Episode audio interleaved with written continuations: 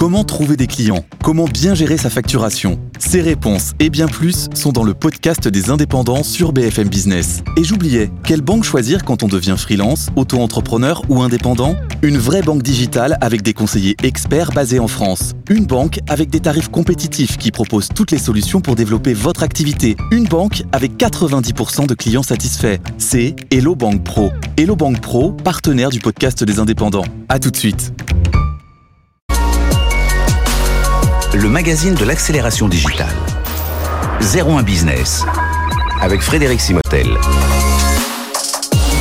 Bonjour, bienvenue dans l'émission 01 Business. On parle évidemment de numérique. Aujourd'hui, c'est notre ADN et on va recevoir dans un instant le président du campus cyber. Vous savez, c'est ce haut lieu de la cybersécurité en France qui vient d'ouvrir justement. Il est en train de se remplir peu à peu et tiens, on pourra peut-être rebondir sur l'actualité, savoir quel pourrait être son rôle euh, dans des actualités comme celles que nous vivons aujourd'hui. Euh, ensuite, nous parlerons, bah tiens, est-ce que les candidats à la présidentielle parlent beaucoup de numérique? Non, pas du tout. Eh bien, justement, il y a plusieurs associations, organisations qui se sont regroupées pour porter euh, certains, euh, certains thèmes auprès des candidats et nous recevrons Henri Dagrin du CIGREF et Philippe Tavernier de Numéum pour en parler. Deuxième partie d'émission, on parlera d'objets connectés avec le DG, le PDG de Terraillon. Terraillon, évidemment, vous connaissez les balances connectées. Mais il y a beaucoup de choses qui se font dans le numérique. On recevra aussi le patron des, des solutions euh, d'Edenred. C'était l'un des lauréats de nos grands prix d'accélération digitale. Ils sont en train de, évidemment, de se digitaliser complètement, d'aller encore plus vite. Et puis Startup Booster, on sera dans la surtech avec Seina. Allez, restez avec nous. C'est pendant une heure, c'est sur BFM Business. BFM Business, 01 Business. L'invité. Voilà, on démarre cette émission avec Michel Vandenberg. Bonjour. Michel, merci d'être avec nous, président du campus cyber, donc euh, 28, euh, 28 000 mètres carrés, 13 étages, bientôt 1800 experts qui sont installés. Alors, c'est au- aux portes de, de Paris, c'est euh, dans le quartier de la Défense. Le but, c'est de réunir des grandes entreprises, des spécialistes de la cyber, enfin vraiment toute la crème de la cybersécurité, des chercheurs, des startups, mais pas seulement, hein, des, euh, des entreprises spécialisées, des entreprises clientes aussi, des banques, des entreprises de l'industrie, euh, des, des écoles, enfin voilà, tout l'écosystème sera là. Euh, là, Michel, aujourd'hui, on en est où? Ça a été inauguré officiellement il y a, quelques jours. Bon, faut encore euh, remettre un petit, coup de peinture euh, par-ci par-là, mais enfin, c'est quand même euh, bien prêt. On en est où là? Il y a combien de personnes qui ont déjà été accueillies dans ce campus cyber? On a démarré mardi, voilà, et à peu près 500 personnes qui ont été onboardées au sein du campus, donc de différentes typologies d'entreprises. Là, on a ouvert, comme tu l'as dit, euh, 8 étages sur les 13. On a ouvert les espaces collaboratifs, les espaces événementiels, euh, les espaces euh, privatifs de, de 4 ou de 8 personnes. Euh, les grandes entreprises comme Orange, Soprasteria, Thales sont en train de finaliser leurs travaux puisqu'ils ont complètement privatisé des étages complets. Voilà, donc là on a embordé 500 personnes. Ce sera plus de 100 sociétés qui seront installées au sein du campus cyber, avec donc une gouvernance qui sera complètement gérée par eux, avec une particularité, c'est justement ce conseil d'administration, il est vraiment pas euh, tenu du de la montée au capital des différentes personnes, voilà, et une start-up a le même On le poids que entreprise privée. hein. Alors, il y a, il y a Ouais. des fonds publics pour à hauteur de 44%. Euh, le reste, c'est du privé, c'est du loyer, c'est des, des entreprises qui ont investi. Ça vient dire que c'était un projet bon, soutenu et poussé par Emmanuel Macron, hein, qui avait visité, je crois que c'était en 2015, C'est ça, ouais. euh, quand il était en- en ministre de l'économie, il avait visité le, euh, à Beersheba en Israël, un peu une, une structure un peu similaire. C'était dit, il faut qu'on ait ça en France. Il vous avait confié euh, tout ça euh, à, à l'époque. Vous étiez patron d'Orange Cyberdéfense. Et là, euh, donc là, c'est- démarré. Mais moi, j'insiste bien sur ce côté privé. Hein. C'est pas un projet d'État. C'est pas voilà une une Annecy bis. non, non, l'ANSI a son rôle, nous Ouais. un, voilà, et d'ailleurs, projet- ils ont leur bureau à l'intérieur. Exactement, ils ont pris plus de plus de 2000 mètres carrés l'ANSI, voilà, donc ils voulaient vraiment venir aussi à, à la rencontre de l'écosystème. C'est ça le but du campus, c'est Ouais. venir à la rencontre de l'écosystème, partager pour moins subir. Voilà, donc euh, comme tu l'as bien précisé, on a été regarder ce qui se faisait ailleurs. On avait été à Bershiva, on a été à Sklokovo en Mhm. Russie. Bon, je sais pas si on Ouais. pourra retourner euh, aussi vite maintenant. On a été voir ce qui se faisait aux États-Unis et, et ce dont on peut être fier en France, c'est que euh, on a un campus qui va aussi accueillir les clients finaux. Et ça, c'était jamais fait dans le monde. C'est-à-dire qu'ils se sont dit, ben, nous, on veut participer.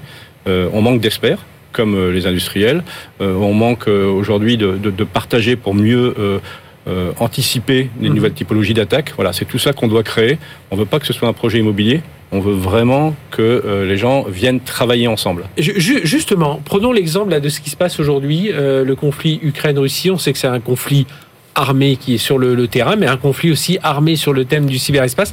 Comment ça se passerait voilà, le jour où voilà, on imagine le campus cyber en, vitesse de croisière, comment ça se passerait là Parce qu'évidemment, on voit hein, les alertes, ça va pas rester juste des attaques sur l'Ukraine, des, des cyberattaques sur l'Ukraine. On, parle déjà, on sait que François Villeroy de Gallo, Banque de France, a alerté les mmh. banques. Les banques sont en train de corriger leurs leurs failles, même les plus les plus anodines. Voilà, mmh. comment ça se passerait aujourd'hui Voilà, si on imagine ces 1800 personnes sont là, ça, il se passerait quoi? Bah, tu l'as souligné, enfin, le numérique n'est que le reflet de la vie réelle et euh, ce qui va se passer en termes d'attaques euh, dans le réel, il y aura les mêmes attaques euh, sur le, côté cyber. Voilà. Mhm. Donc le, but du campus, c'est pas d'être une force de réaction, c'est plutôt une force d'anticipation. Voilà. Et, on a déjà commencé à travailler. Par exemple, là, on va sortir le 24 mars notre premier livrable, un livrable sur l'anticipation vis-à-vis du monde numérique.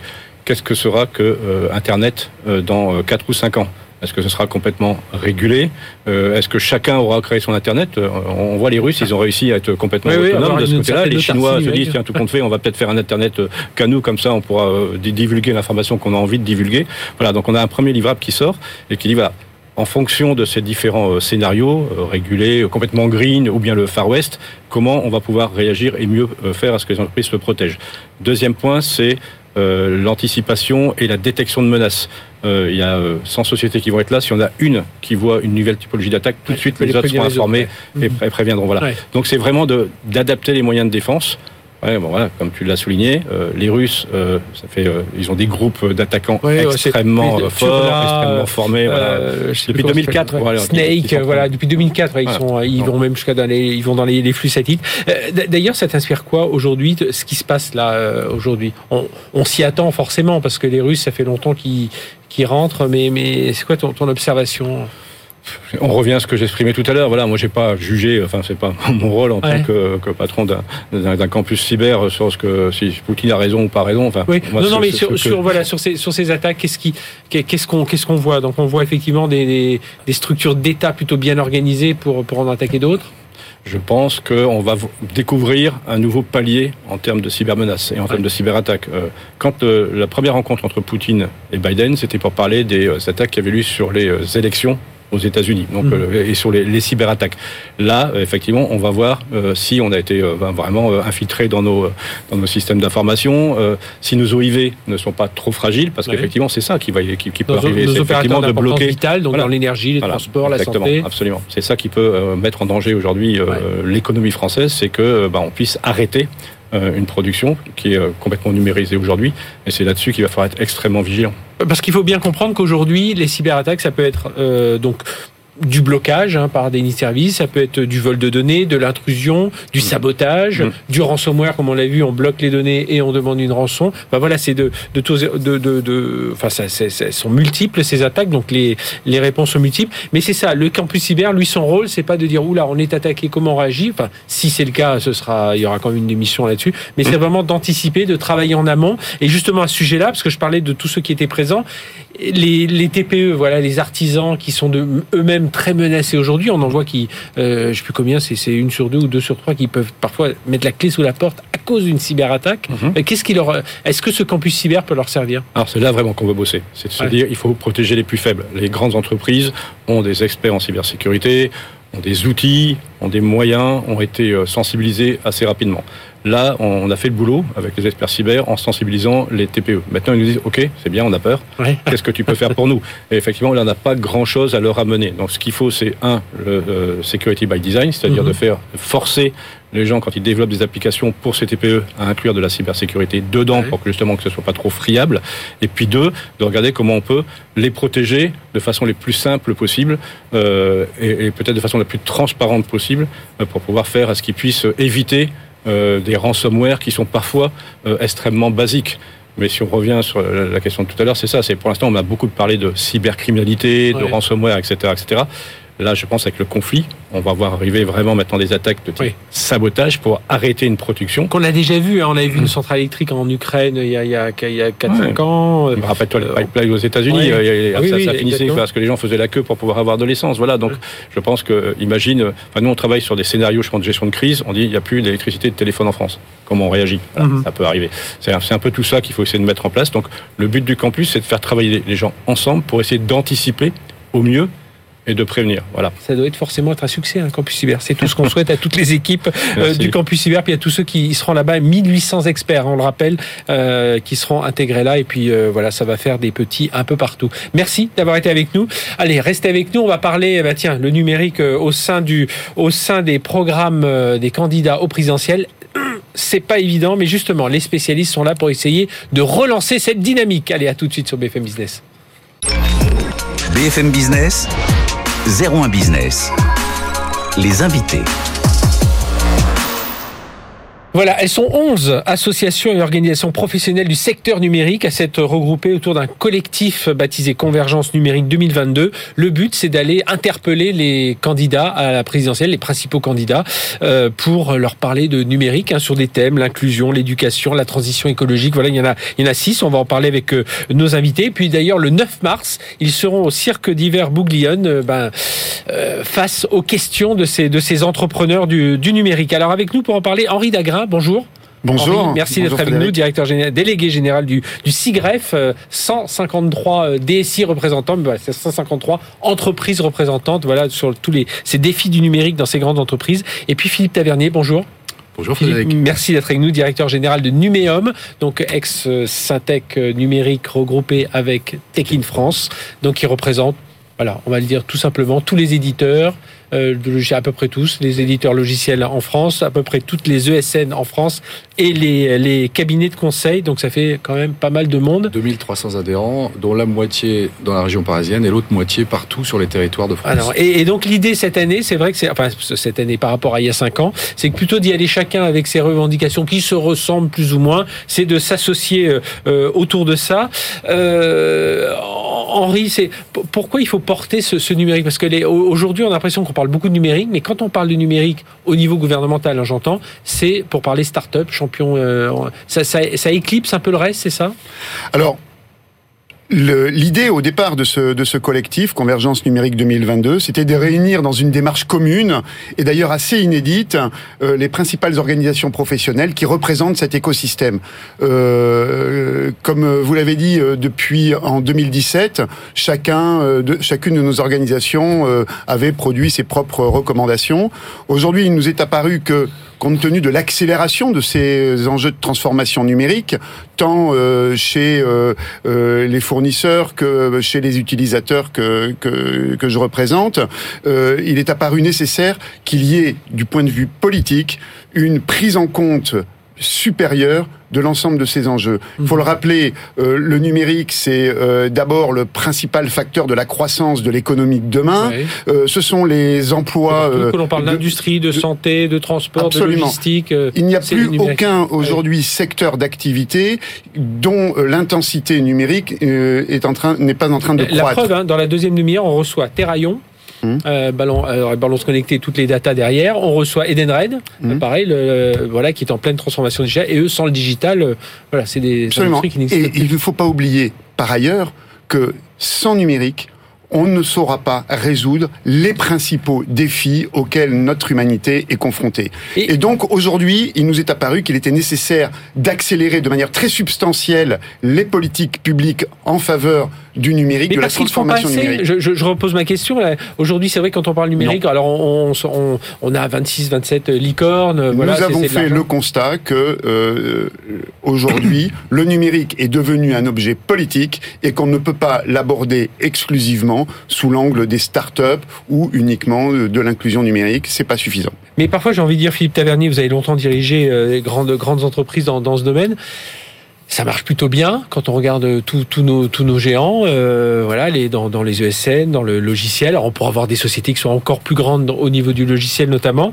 Euh, pourquoi ce besoin de se montrer alors que vivons heureux, vivons cachés C'est ça, c'est ça, exactement. On aurait pu effectivement dire après tout continuer à parler des sujets du moment très court terme importants mais très court-termiste, l'inflation, le prix de l'énergie, malheureusement, ce qu'on a entendu euh, tout à l'heure sur l'invasion euh, de l'Ukraine, tout ça, est, tout ça est, immédiat. Ce qu'on se dit, c'est que si on regarde un peu le temps long, à 5, 10, 15 ans, et ce qu'on a vu précédemment sur justement cette croissance du numérique, on se dit pour notre pays, pour nos entreprises, pour notre tissu économique, pour notre jeunesse, qu'ils soient jeunes filles ou jeunes, ou jeunes garçons, mhm. nous devons alerter nos hommes politiques et nos femmes politiques sur le fait que ils ne trouveront pas de bonnes solutions salutaires pour l'ensemble du pays s'ils ne s'appuient pas sur un numérique suffisamment construit, suffisamment organisé, suffisamment régulé, qui les aide à mener à bien la politique qu'ils veulent mener non seulement au niveau français et au niveau Mhm. européen. C'est donner un peu de cohérence à tout ça, c'est un peu ça l'idée Alors, cette cohérence, je, je, je, je la plaide sans vouloir revendiquer quoi que ce soit, mais en- comme le disait Henri, en 2012, on était un peu dispersés, Ouais. on avait essayé à droite, à gauche. Chez Numéum, on n'est pas obstiné, on est opiniâtre. Et donc, j'ai repris mon téléphone et j'ai appelé tel ou tel, et sans aucune volonté hein, de dire, euh, voilà, c'est ce qu'on va dire, vous allez le reprendre. Au contraire, on a co-construit ensemble l'ensemble de ces éléments pendant l'été. D'ailleurs, Henri peut témoigner que ça a été euh, presque miraculeux. On- vraiment, ça a été très très vite. Et nous sommes tombés sur ce consensus pour se dire, chacun peut avoir son parfum d'expression. Chacun est peut-être pas totalement, a peut-être d'autres Mhm. éléments plus forts, mais nous sommes d'accord là-dessus.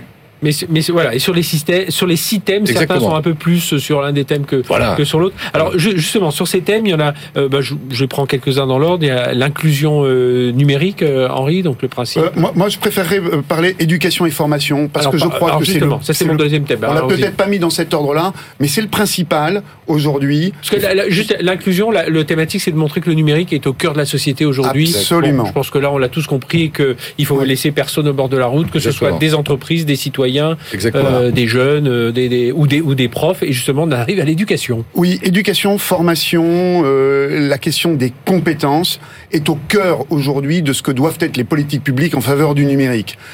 Aujourd'hui, nous avons euh, l'ensemble de nos de nos associations, de nos organisations professionnelles sont confrontées à une pénurie croissante Mhm. de compétences, de talents. Euh, le système éducatif, euh, notamment l'enseignement supérieur, ne produit pas euh, suffisamment euh, de compétences en quantité et en qualité.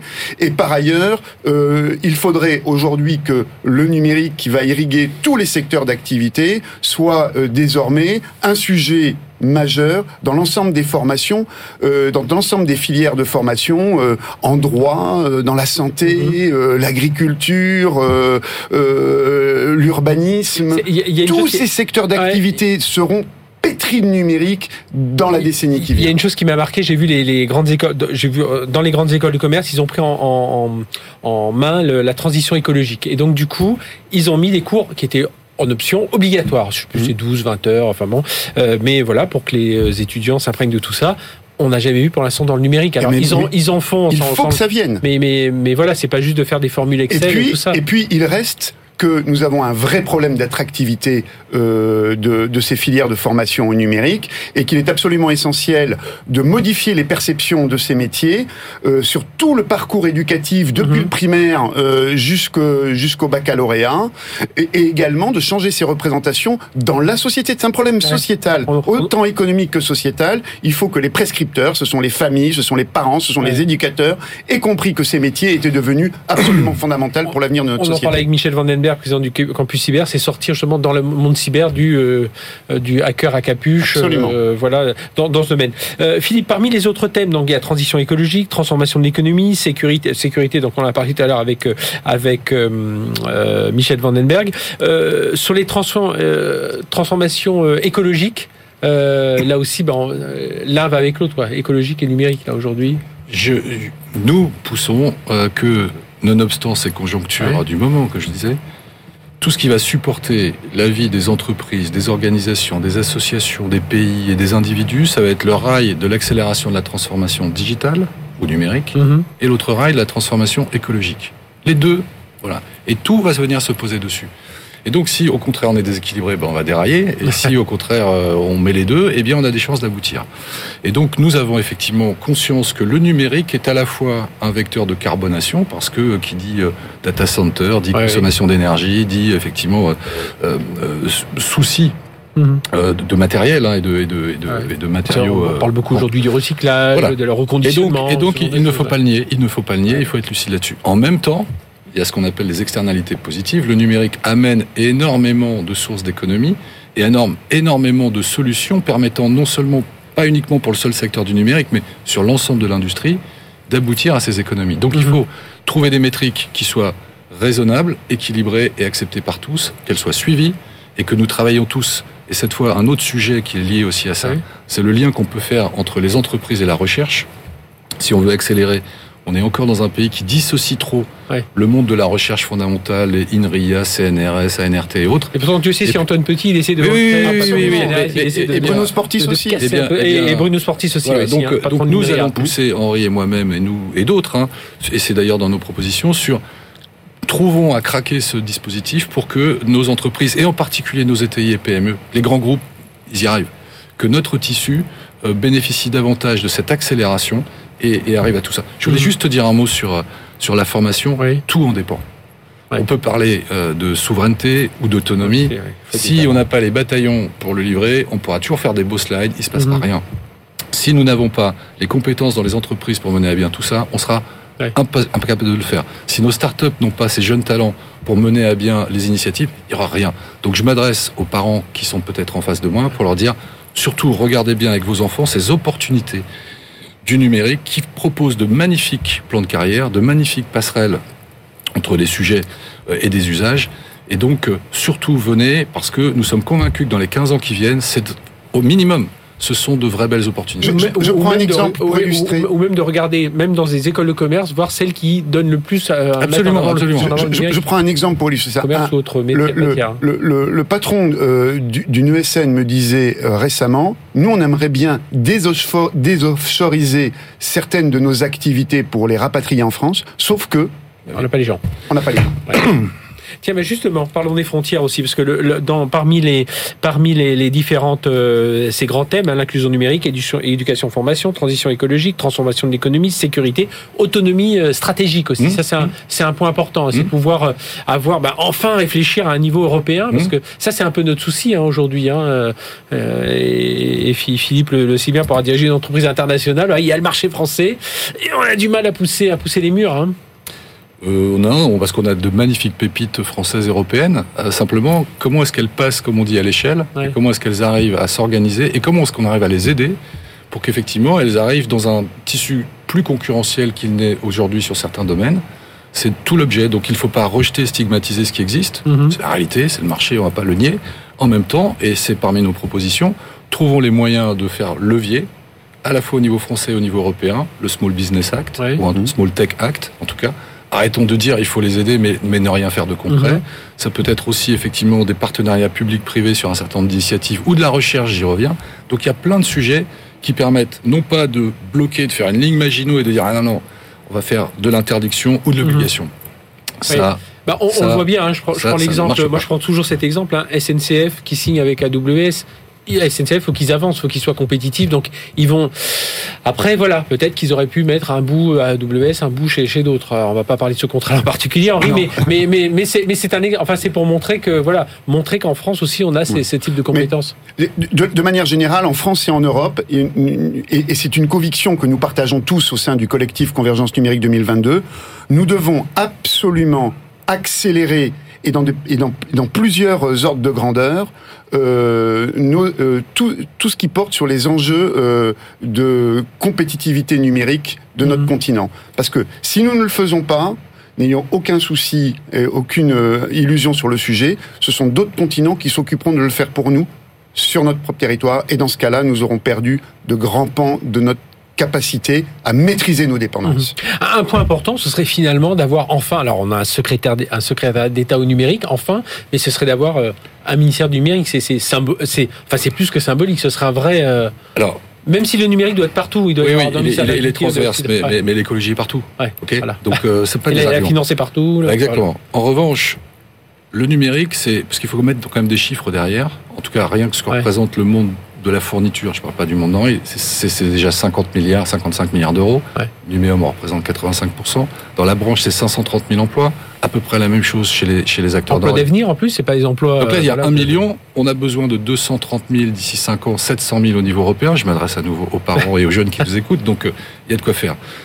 Donc, euh, tout ceci est absolument majeur. On représente effectivement un corpus avec nos autres euh, Oui, il y a les- les- oui, il y a- il y a etc., 11, euh, vous avez voilà, 11 hein, hein. et donc, euh, et donc cette volonté de, de pousser tous ces éléments et de faire en sorte effectivement qu'on démontre bien euh, cette nécessité. Alors maintenant, un ministère, bien sûr, un vrai beau ministère du numérique très lié au monde de l'industrie et très lié au monde de la recherche.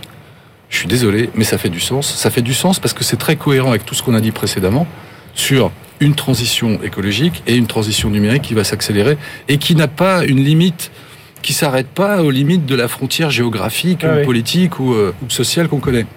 Donc, donnons-nous les moyens, euh, prenons, mettons-nous en déséquilibre avant, euh, faisons un certain nombre de choses et on ne peut pas dire qu'il n'y a pas eu de choses pas faites. C'est simplement, Oui. Il faut changer de braquet, Ouais, changer d'échelle. Changer de- et de plusieurs ordres de grandeur. Exactement. Eh bien, merci, messieurs. Euh, Donc, euh, on pourrait peut-être juste signaler le 9 mars. c'est ça, c'est- Vous j'allais le dire en conclusion. Voilà, Voilà, le vous 9, pouvez venir au le cirque d'hiver Bouglione à partir de 16h. Voilà, il y a déjà plusieurs candidats hein, qui, qui ont la, la Il y plupart. en a 8 parmi les 9 principaux candidats. qui ont- qui Et même l'équipe euh, de Macron nous a dit que euh, s'il était candidat, dans la mesure du possible, il serait présent et en tous les cas, il serait au moins On représenté. parle d'un meeting à Marseille le 5 mars, donc peut-être que là, euh, il sera, il sera candidat. Merci Henri Dagrin, donc du Sigret, Philippe Tavernier de Numéum, donc pour porter ce collectif Convergence numérique 2022. Allez-y, hein, vous tapez sur internet Convergence numérique 2022. Vous verrez un peu, c'est un peu beaucoup plus détaillé que ce que l'on a pu faire là pendant les, les- les quelques minutes qui nous étaient consacrées. Mais en tout cas, oui, rendez-vous déjà le 9 mars et puis ensuite on, on verra hein, le jour où celui qui Et sera il y a les législatives après. Donc Et on va pas- législative, on va voilà, pas il faudra continuer. Merci, messieurs. Voilà, on démarre cette deuxième demi-heure de BFM Business. Dans un instant, euh, on parlera des solutions Edenred, le paiement digital. On aura une AssureTech, Seina. Mais tout de suite, c'est avec Didier Bollet. Bonjour. Bonjour. Didier, merci d'être avec nous. PDG de Terraillon. Terraillon, c'est une marque française,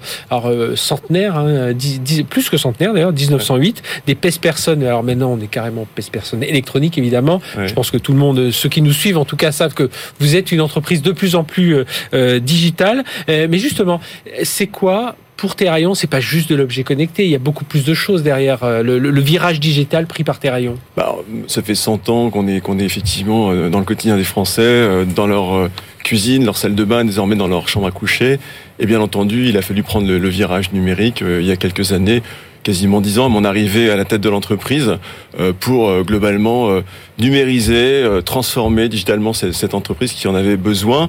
Et euh, grâce notamment à l'arrivée euh, des capteurs euh, Bluetooth, Wi-Fi qui nous permettent aujourd'hui, euh, à travers l'application, qui reste la pierre angulaire de notre Mhm. écosystème, de pouvoir faire converger énormément d'appareils, que ce soit le pesage, euh, les balances nutritionnelles, euh, les tensiomètres, les podomètres, enfin tout ce qui Qu'est-ce fait qu'on que se dit pour se dire il faut qu'on soit les meilleurs? Parce qu'évidemment, euh, au-delà de la fabrication des produits, Oui. euh, il faut être compétitif sur les prix, mais il faut être compétitif sur l'application parce qu'aujourd'hui, en plus, on voit arriver des, des géants américains qui arrivent avec leurs propres outils. On a des, des nouveaux venus qui viennent de- d'autres univers. On sait qu'aujourd'hui, santé, forme, bien-être, tout ça, euh, bon, ça, ça, ça se regroupe et, c'est- et ça devient important pour tout le monde. Bien sûr. Voilà, comment, euh, voilà, c'est c'est- qu'est-ce qui vous, enfin, vos motifs, j'imagine, mais euh, voilà, qu'est-ce qui vous entraîne chaque matin à vous dire, voilà, faut qu'on ait les meilleurs produits. Bah, ça globalement, on a un expert de la métrologie, hein, la science des mesures, et puis on s'est fait un peu bousculer par quelques startups qui sont arrivées sur notre territoire, et donc il a fallu prendre le, le train en marche, apprendre à développer des applications mobiles.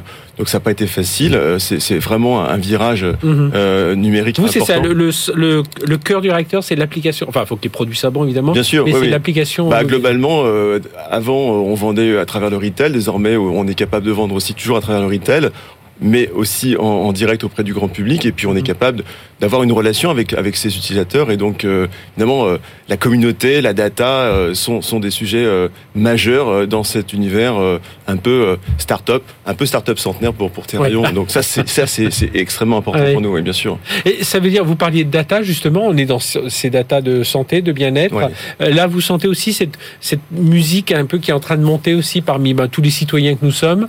On se méfie des data que l'on peut laisser. Ah, nous- et donc, il faut créer ce lien de confiance. Bien aussi. sûr, c'est un sujet important. C'est pour ça qu'on est une marque française, euh, que nos, nos datas sont hébergées en France, euh, sécurisées à FNOR avec un euh, HDS. Donc tout ça, c'est des sujets qui sont extrêmement importants, même si on se parle de bien-être pour pour Terraillon. Il y a Mhm. toujours cette frontière un petit peu grise entre la santé et, et- et le bien-être.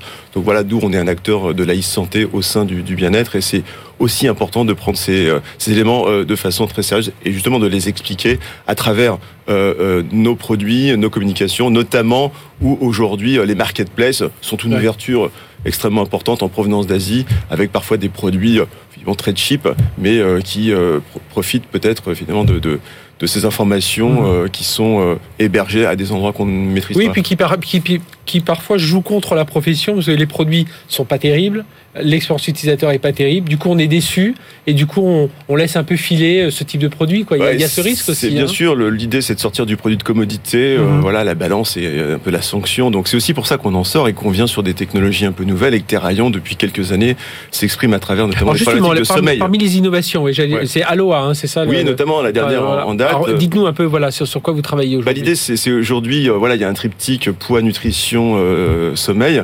Le sommeil, c'est vraiment un marqueur de notre, de notre santé, de notre état physique, euh, psychologique. Et en fait, il y a une étroite corrélation, corrélation entre le- le- la prise de poids et, et le sommeil. Mhm. Donc, si je dors mal, globalement, voilà, je vais avoir une, une perturbation, euh, voilà, entre mon, mes hormones de satiété, mes hormones de la faim, et donc je vais, je vais, je vais, je vais plutôt manger, grignoter, notamment des sucres, et, et globalement euh, prendre du poids, et puis potentiellement développer euh, des pathologies. euh, Ça veut dire que derrière, c'est tous les services que vous mettez en place aussi, Bien parce que sûr. ces data, vous l'utilisez, mais c'est proposer autre chose que juste de dire, ah bah, c'est bien, aujourd'hui, vous avez passé de, vous avez perdu un kilo en une semaine. L'idée, c'est pas juste d'avoir des datas sur, Ouais. un, sur, sur un dashboard sur le smartphone, c'est aussi de, de voilà nous, ce qu'on a parlé d'innovation servicielle il y a déjà quelques années, Mhm. c'est de mettre en relation euh, le grand public avec des, des médecins nutritionnistes, des diététiciens. Donc voilà, on sait que la motivation passe par l'accompagnement humain, euh, bien mieux que par des chatbots par exemple. Et, et, euh, c'est vrai que dans nos dans nos propositions de, de, de, de de- de- de- d'innovation, il y a aussi euh, la possibilité de mettre en relation le consommateur. Donc dans nos produits, on a mis notamment dans nos produits premium euh, la gratuité euh, Mhm. d'accompagnement pendant trois mois. On a fait des études cliniques et on, on propose effectivement de perdre jusqu'à 8 kilos euh, sur une, une étude clinique réalisée euh, en France. Terraillon, c'est combien de personnes aujourd'hui? Aujourd'hui, c'est un peu moins de 50 personnes en France, mais on pilote depuis, depuis la France, depuis le 78 aussi nos activités au Royaume-Uni, à travers le- l'Europe et, et, et en Asie aussi, bien sûr. Et, donc ça veut dire qu'aujourd'hui, alors il y a cette partie innovation dont Bien on sûr. vient de parler, une partie logistique aussi qui est Oui, importante et oui. qui est liée à un troisième, c'est tout ce qui est la démarche RSE. Oui. Euh, donc ça aussi, c'est des grands axes sur lesquels vous travaillez. Cette logistique, on l'a vu au combien elle était importante pour tout un tas de produits pendant cette crise sanitaire. Bien sûr. Alors, bien sûr, euh, Terrien a, a profité pleinement de la, de la pandémie. On a eu des croissances euh, importantes. Euh, on a euh, euh, multiplié notre EBITDA par 5. On a une croissance de 20% sur deux ans. Donc, c'est- très beau résultat. Euh, néanmoins, euh, 2021, on a bien vu euh, que, que la, la, la pandémie a aussi généré des problématiques de trafic maritime, des- Mhm. d'augmentation de matières premières, de rupture de composants électroniques. Donc nos, nos entrepôts sont en France, euh, à Paris, et, et donc euh, alimentent l'ensemble euh, de l'Europe, notamment. Euh, Bien entendu, euh, il y a euh, des sujets d'économie circulaire. On réfléchit à la façon dont euh, on pourrait, euh, et, c'est un projet pour la rentrée euh, 2022, avoir des produits qui seraient effectivement, euh, notamment en utilisant euh, euh, des, des plastiques euh, recyclés, recyclables sur, sur nos produits à partir d'une assemblage vraiment- en France. C'est Voilà. c'est vraiment deux grands axes, euh, enfin, euh, enfin l'innovation en est un, mais les Oui. deux autres grands axes, et ça c'est la logistique, donc toujours optimiser ces deux- grâce au numérique, j'imagine. Et, et puis cette partie euh, RSE euh, Et retravailler de sur le retravailler de- sur le Made in France aussi, euh, qui est un sujet puisque historiquement Oui. l'industrie Terrion était, était euh, basée à Annemasse et on peut imaginer qu'un jour, à travers euh, peut-être pas une industrie complète, mais euh, la façon de pouvoir assembler euh, des matières recyclables euh, depuis la France et de pouvoir euh, effectivement clémer Made in France sur nos, nos produits. Donc ça, c'est des sujets que- qui nous animent. Qu'est- Qu'est-ce que vous aimeriez euh, donner comme image à Terraillon qui vous qui permet de vous différencier sur ce secteur On l'a dit très compétitif parce que vous avez des acteurs traditionnels. Bon voilà, vous êtes face à face, mais il y a ces nouveaux, il y a des nouveaux entrants start-up, il y a des nouveaux entrants Gafa qui arrivent aussi avec leurs leurs Oui. propres applications. Alors après voilà, c'est plus ou moins euh, compétitif. Enfin voilà, qu'est-ce qu'est-ce que vous aimeriez euh, Nous, nous, on a, on a l'expérience, l'industrie, on a, on a le retail. Globalement, faut pas l'oublier. Aujourd'hui, Mhm. les consommateurs vont acheter aussi des balances. oui, c'est une euh, marque qui résonne au moins en France. On est une marque connue, on a, on a plus de 90% de notoriété assistée. Euh, Terraillon en France, c'est une balance sur deux quasiment en valeur. Donc vous voyez, Ah. c'est euh, voilà, il y a la compétition, elle existe et on fait preuve d'humilité, on se remet en question tous les matins. Mais, mais voilà, en France, le sujet voilà est, est- est fait pour nous. Euh, on a un peu atteint notre plafond de verre. Euh, il faut, Mhm. il faut qu'on se réinvente et c'est c'est l'idée du, du, du sommeil. Après, il y a l'Europe. Euh, voilà, on fait 80% de notre chiffre d'affaires en France. On a besoin de se développer à l'international. Ça peut passer par des alliances aussi, alors des alliances industrielles, des alliances avec des startups, voilà, les intégrer un peu plus. Tous les jours, je rencontre des start ah qui viennent nous voir, soit pour des problématiques d'industrie, soit parce que globalement euh, dans, dans l'univers du, du, régime alimentaire, euh, dans les neurosciences. Il y a énormément de sujets qui, qui font qui font résonance avec ce qu'on fait et, euh, et puis c'est passionnant, puis ça nous motive, mhm. et ça nous oblige à, à rester régulièrement, voilà euh, en étant avec cette histoire derrière, mais que vous ne portez pas comme un poids. C'est, absolument pas, absolument. Au contraire, c'est une force, sur, notamment sur le territoire français, bien sûr. Et euh, justement, territoire français, euh, ouverture à l'international. vous l'avez dit, vous êtes déjà présent dans oui, pays, mais ça, j'imagine, c'est un, endroit aussi. Vous voulez, enfin, après le Graal, le Graal, reste les États-Unis. Alors, on, a une, on a une structure aux États-Unis, mais ça reste historiquement un foyer de perte mhm. pour lequel aujourd'hui de nouveaux acteurs arrivent et, des plateformes euh, digitales, pure player comme Amazon peuvent être une source euh, de développement, de notoriété, notamment par les contenus qu'offrent euh, les plateformes euh, numériques pour faire développer, pour développer une marque à l'international lorsque sa notoriété est, est, relativement faible. Bien, merci Didier Bollet d'être venu nous parler de, de, tout ça. PDG de Terraillon, donc les balances connectées. Aujourd'hui, on va beaucoup plus loin vers euh, la santé, la forme, le sommeil, et on aura l'occasion bah, de, de, reparler. Tiens, on testera vos, vos produits pour voir un peu si on est, un, on est bien beaucoup plus dynamique, évidemment, parce que c'est vrai que c'est un, un, sujet aujourd'hui majeur dans notre dans notre quotidien. Merci, merci. d'être venu nous parler de tout ça. Tiens, on va rester dans un monde industriel, industriel commerce, industriel du paiement, avec Edenred. Et vous voyez, on n'arrête pas de le dire, le numérique est vraiment euh, enfin, est partout, dans, irrigue tous ces secteurs d'innovation. C'est tout de suite le patron des, des solutions avantages du groupe Edenred. BFM Business, 01 Business. L'invité. Voilà, on vous a parlé des grands prix de l'accélération digitale. On vous en parle régulièrement. C'était il y a quelques, quelques semaines la, la remise. Et justement, on a l'un des lauréats dans la transformation des business models. C'est le groupe Edenred. Et j'accueille Arnaud Erulin. Bonjour. Bonjour Frédéric. Arnaud, je prononce bien d'ailleurs. Arnaud Erulin, c'est bien ça? Parfait. Voilà, j'étais pas sûr. On sait jamais quand il y a des accents. Directeur général solutions d'avantage aux salariés du groupe Edenred. Alors, Edenred, on vous connaît bien entendu par les, les tickets restaurants, les cartes restaurants maintenant. C'est 50 millions d'utilisateurs connectés à 2 millions de commerçants partenaires, plus de, plus de 900 000 entreprises clientes, un volume d'affaires de près de 30 milliards d'euros en 2021, 10 000 collaborateurs.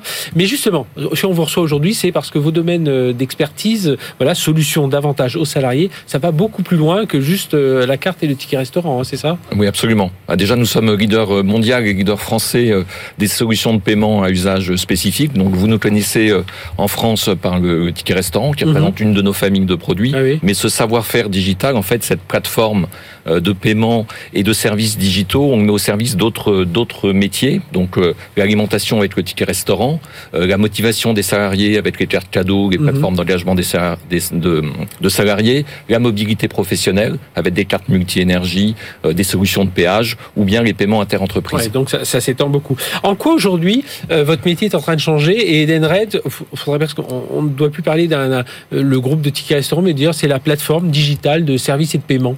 Ben déjà parce que nous sommes un groupe digital, hein, plus de 90% mhm. de notre activité euh, euh, est digitale, parce que nous sommes dans un monde de plus en plus euh, digital, et un produit par exemple comme le ticket restaurant, hein, qui est un produit ancien, il existe en France depuis une cinquantaine d'années, c'est un produit euh, qui a su accompagner en fait euh, les, modes de vie, qui a su accompagner le digital. Et Edenred a toujours été à la pointe là-dessus. On a été les premiers à passer le, ticket restaurant du papier à la carte. On a été mhm. les premiers à passer le ticket restaurant de la carte au paiement mobile. On a été les premiers à connecter le ticket restaurant au sein des plateformes de livraison. Sans contact, etc. Ah, ah, alors, paiement sans contact, bien sûr, mais maintenant paiement mobile avec Apple Pay, Samsung Pay, Google Pay. Votre carte est directement dans votre, votre carte ticket restaurant, mhm. est directement dans votre téléphone, et donc vous payez avec votre, votre téléphone.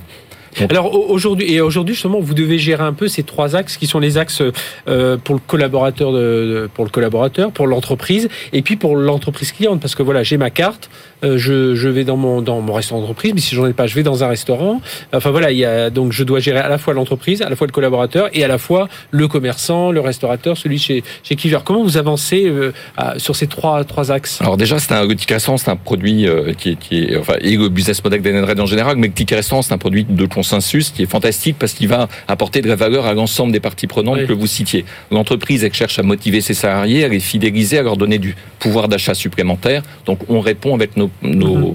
euh, nos solutions davantage aux salariés. Le salarié, il dispose euh, d'un complément de pouvoir d'achat qu'il va pouvoir utiliser dans un mhm. réseau d'acceptation extrêmement large. Et enfin, nous sommes apporteurs d'affaires pour des, euh, vous citiez, hein, des, des, des, millions de commerçants à travers à travers le monde, à travers le monde qui vont bénéficier en fait de ces clients supplémentaires et de cet apport d'affaires représenté donc par le, par exemple par le ticket restaurant. À tel point que vous avez votre chapitre aussi dans la crise sanitaire. Voilà, on parle toujours de, du ticket de paiement, enfin de, de la, du montant euh, que l'on peut avoir par jour, voilà, qui, qui fait partie des décisions euh, gouvernementales. On pensait pas que, on n'imaginait pas que ça, ça pourrait aller euh, jusque là. Ça veut dire qu'aujourd'hui, je reste un peu sur l'alimentation. On va revenir ensuite sur tous vos, vos autres métiers, mais vous associez, on voit beaucoup de livraisons. Enfin, faut cette ouverture aussi aujourd'hui. Vous êtes, vous êtes ouvert donc aux entreprises, aux commerçants, restaurateurs et tout ça.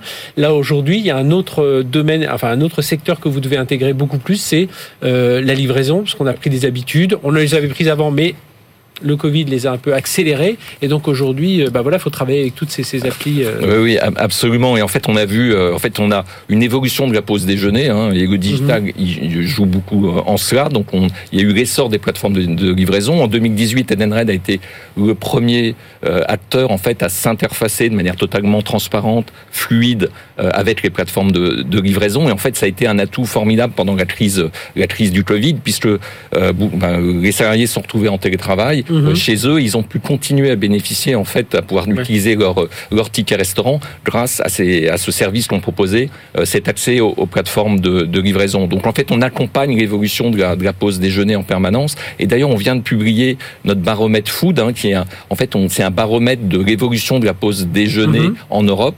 Euh, donc, on, on suit ça dans 13 pays européens, euh, plus de 40 000 salariés interrogés, et on voit, en fait, une des premières évolutions qu'on voit, c'est cette utilisation des plateformes de, euh, de livraison. Aujourd'hui, 65% des, des, salariés français ont utilisé au moins une fois une plateforme de livraison pour leur pause déjeuner. Oui, on le voit très clairement à tel point que j'imagine que toutes les entreprises sont en train de réfléchir un peu à revoir euh, euh, leur, leur système de cantine d'entreprise, voilà, qui était, qui doit rester un lieu quand même important, mais peut-être euh, à l'aménager différemment. Vous parliez tout à l'heure des autres domaines sur lesquels vous travaillez. Donc, alors il y a le ticket mobilité, ticket énergie, une solution aussi de télétravail d'Enred, c'est ça? Absolument. Celle-là, elle consiste en quoi? Alors télétravail d'Enred, c'est de nouveau en fait notre capacité à s'adapter et à, mettre en la solution, le mode de, travail aujourd'hui. Exactement. Donc en fait, beaucoup d'entreprises souhaitent euh, enfin, soutenir les dépenses de, télétravail de, de leurs salariés. Si jamais elles donnent de l'argent, en fait, on ne saura pas pourquoi cela,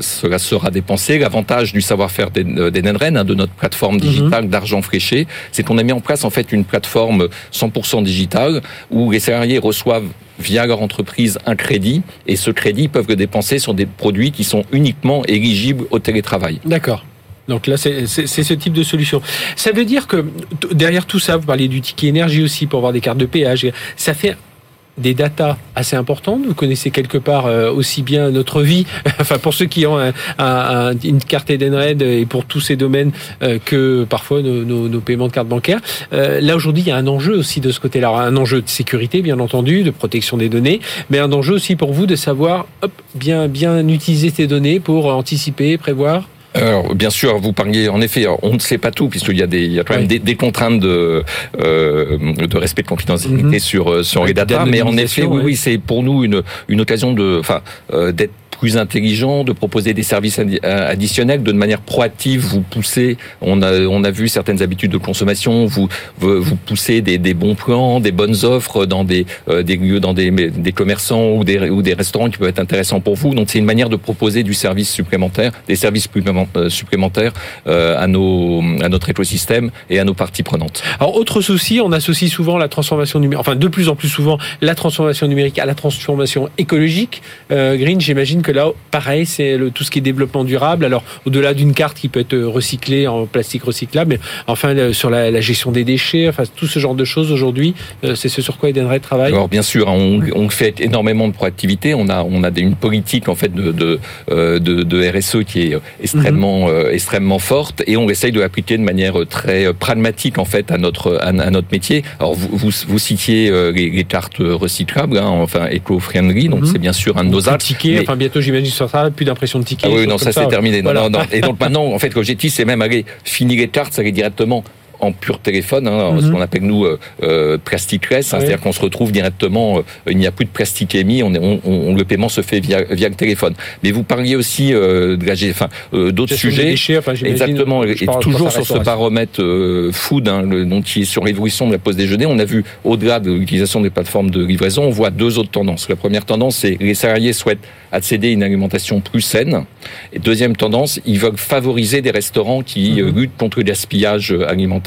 Et donc Edenred, dans nos, gros, dans nos grands objectifs de, euh, de RSE, on s'est engagé à sensibiliser 85% de nos 2 millions de, euh, de commerçants qui acceptent mhm. nos produits à la lutte contre le gaspillage alimentaire. Donc c'est un engagement fort de notre entreprise oui, euh, dernière, toute dernière question, très rapidement. Aujourd'hui, euh, c'est un univers très concurrentiel. On voit des, des startups, on, voit, on a même une licorne dans le domaine euh, en France. comment on travaille? On, essaie de, euh, de travailler avec certaines startups. Enfin, comment vous, vous voyez cet univers concurrentiel se faire? Vous avez concurrents traditionnels, mais voilà, ces nouveaux entrants.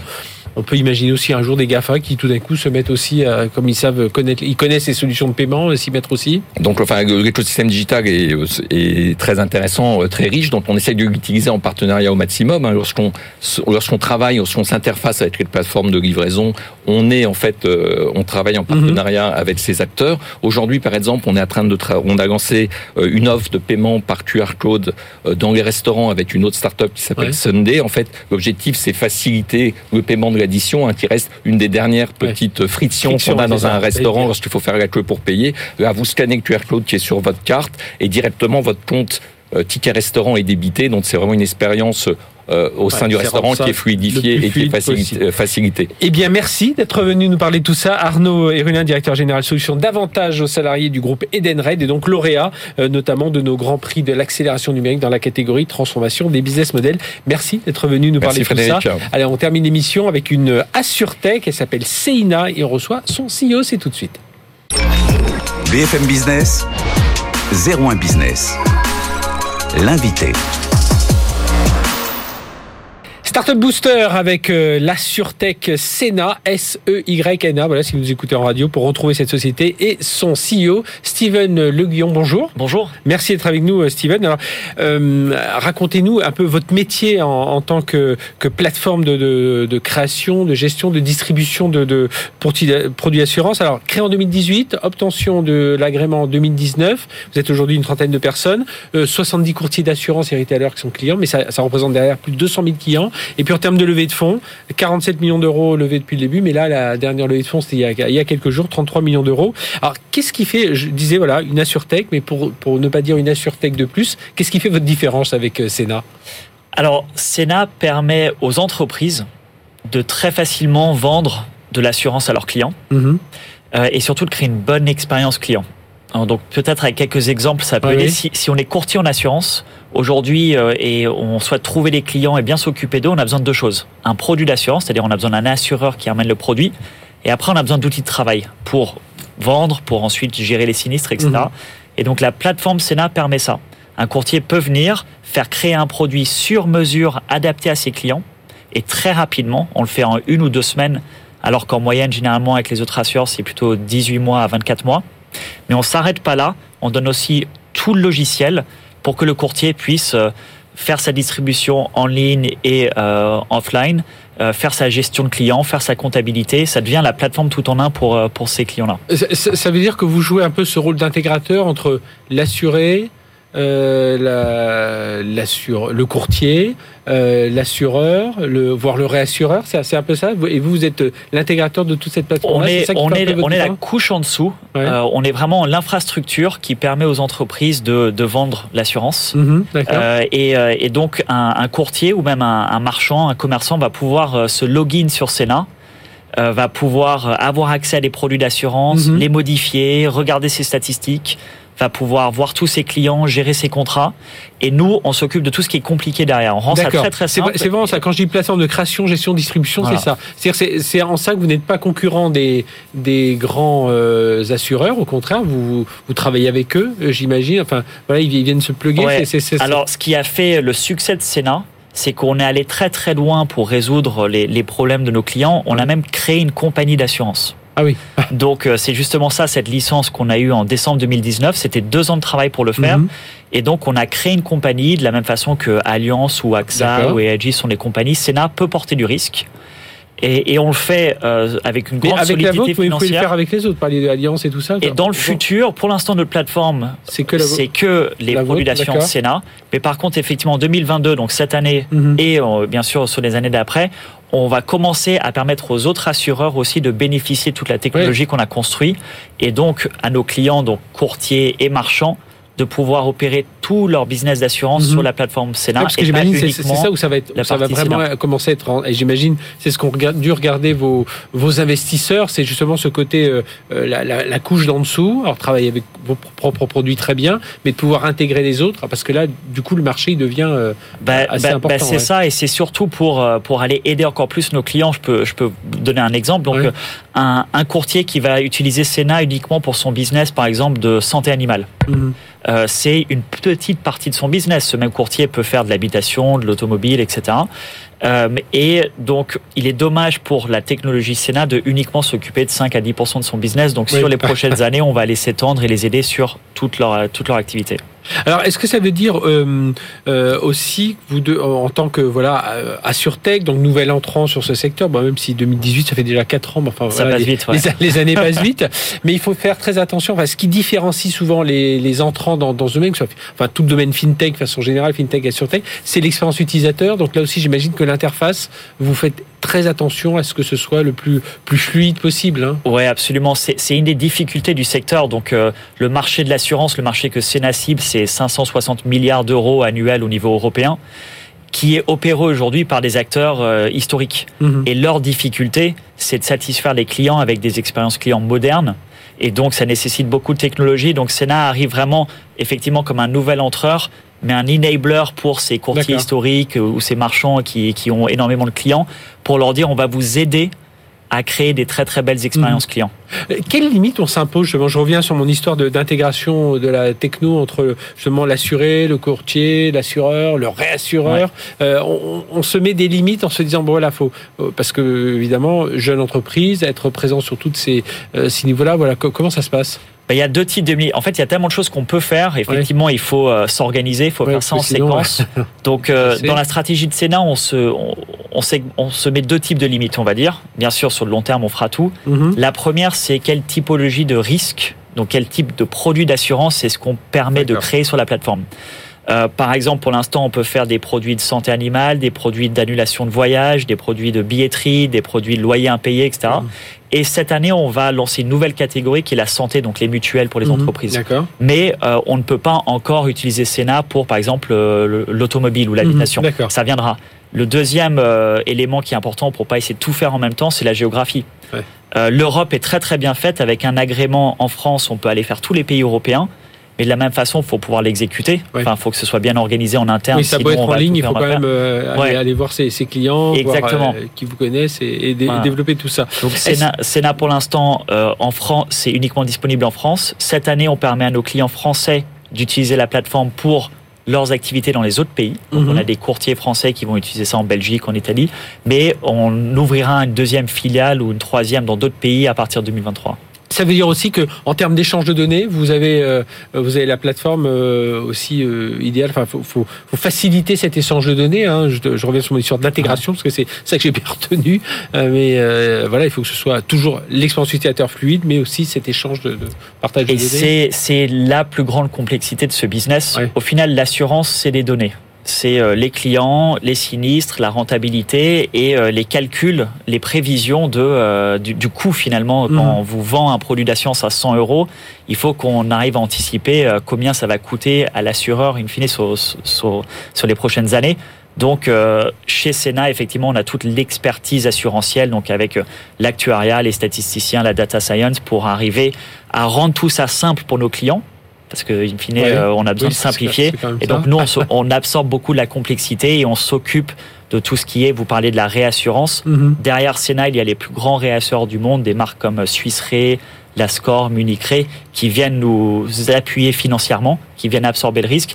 Mais nous, on doit s'occuper euh, euh, de la rentabilité finalement des portefeuilles. Et donc simplifier, fluidifier, automatiser, euh, évidemment sur tout secteur. Merci Steven Le Guyon, euh, CEO de Sena, euh, donc plateforme de création, de gestion, de distribution, également qui a son, son agrément de compagnie d'assurance, il faut, le, faut le rappeler, et puis levée de fonds, donc toute récente 33 millions d'euros. Donc voilà, ben, on vous suivra, on suivra votre progression. Merci d'avoir été avec nous. Voilà, notre émission se termine. On se donne rendez-vous la semaine prochaine. Merci de nous avoir suivis. D'ici là, excellente semaine sur BFM Business. BFM Business, 01 Business, le magazine de l'accélération digitale.